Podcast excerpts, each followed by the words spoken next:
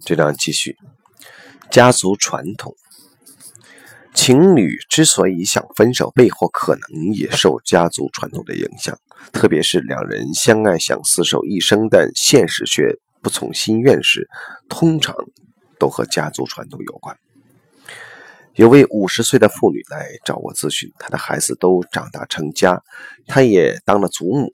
她和先生结婚快三十年了，但她说笑着自己必须离开先生才行。在这种严肃的情况下还笑得出来，这清楚地暗示了她的状况应该出自对家族的爱及忠诚，并且和家族中某位祖先的命运连在一起了。由于忠诚及命运相连的感觉很好，不会有罪恶感。因此，人们会出自忠诚及爱而做出蠢事，这比因为不聪明而做出傻事来严重的多了。我帮他做了排列，随即找了一个女性学员代表他，又找了一个男性学员代表他先生，让两位代表相距约两公尺，面对面站着。之后，我退到一旁静观其变。太太代表往后轻轻地动了动身体，但她试着不要移动。我们看到，仿佛有股力量将他往后拉，他想原地不动，但脚跟又站不住，只得向后面踉跄了几步。而先生代表一直都以温柔友善的眼光注视着他。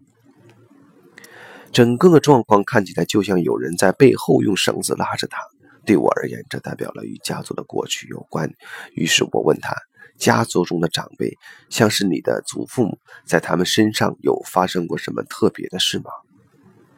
他回答：“在我祖母五十五十岁那年，我祖父突然撒手人寰过世了。我今年刚好也五十岁，这跟我祖父母那件事有关吗？”我说：“让我们来看一下好了。”然后我又找两名学员来当祖父母的代表。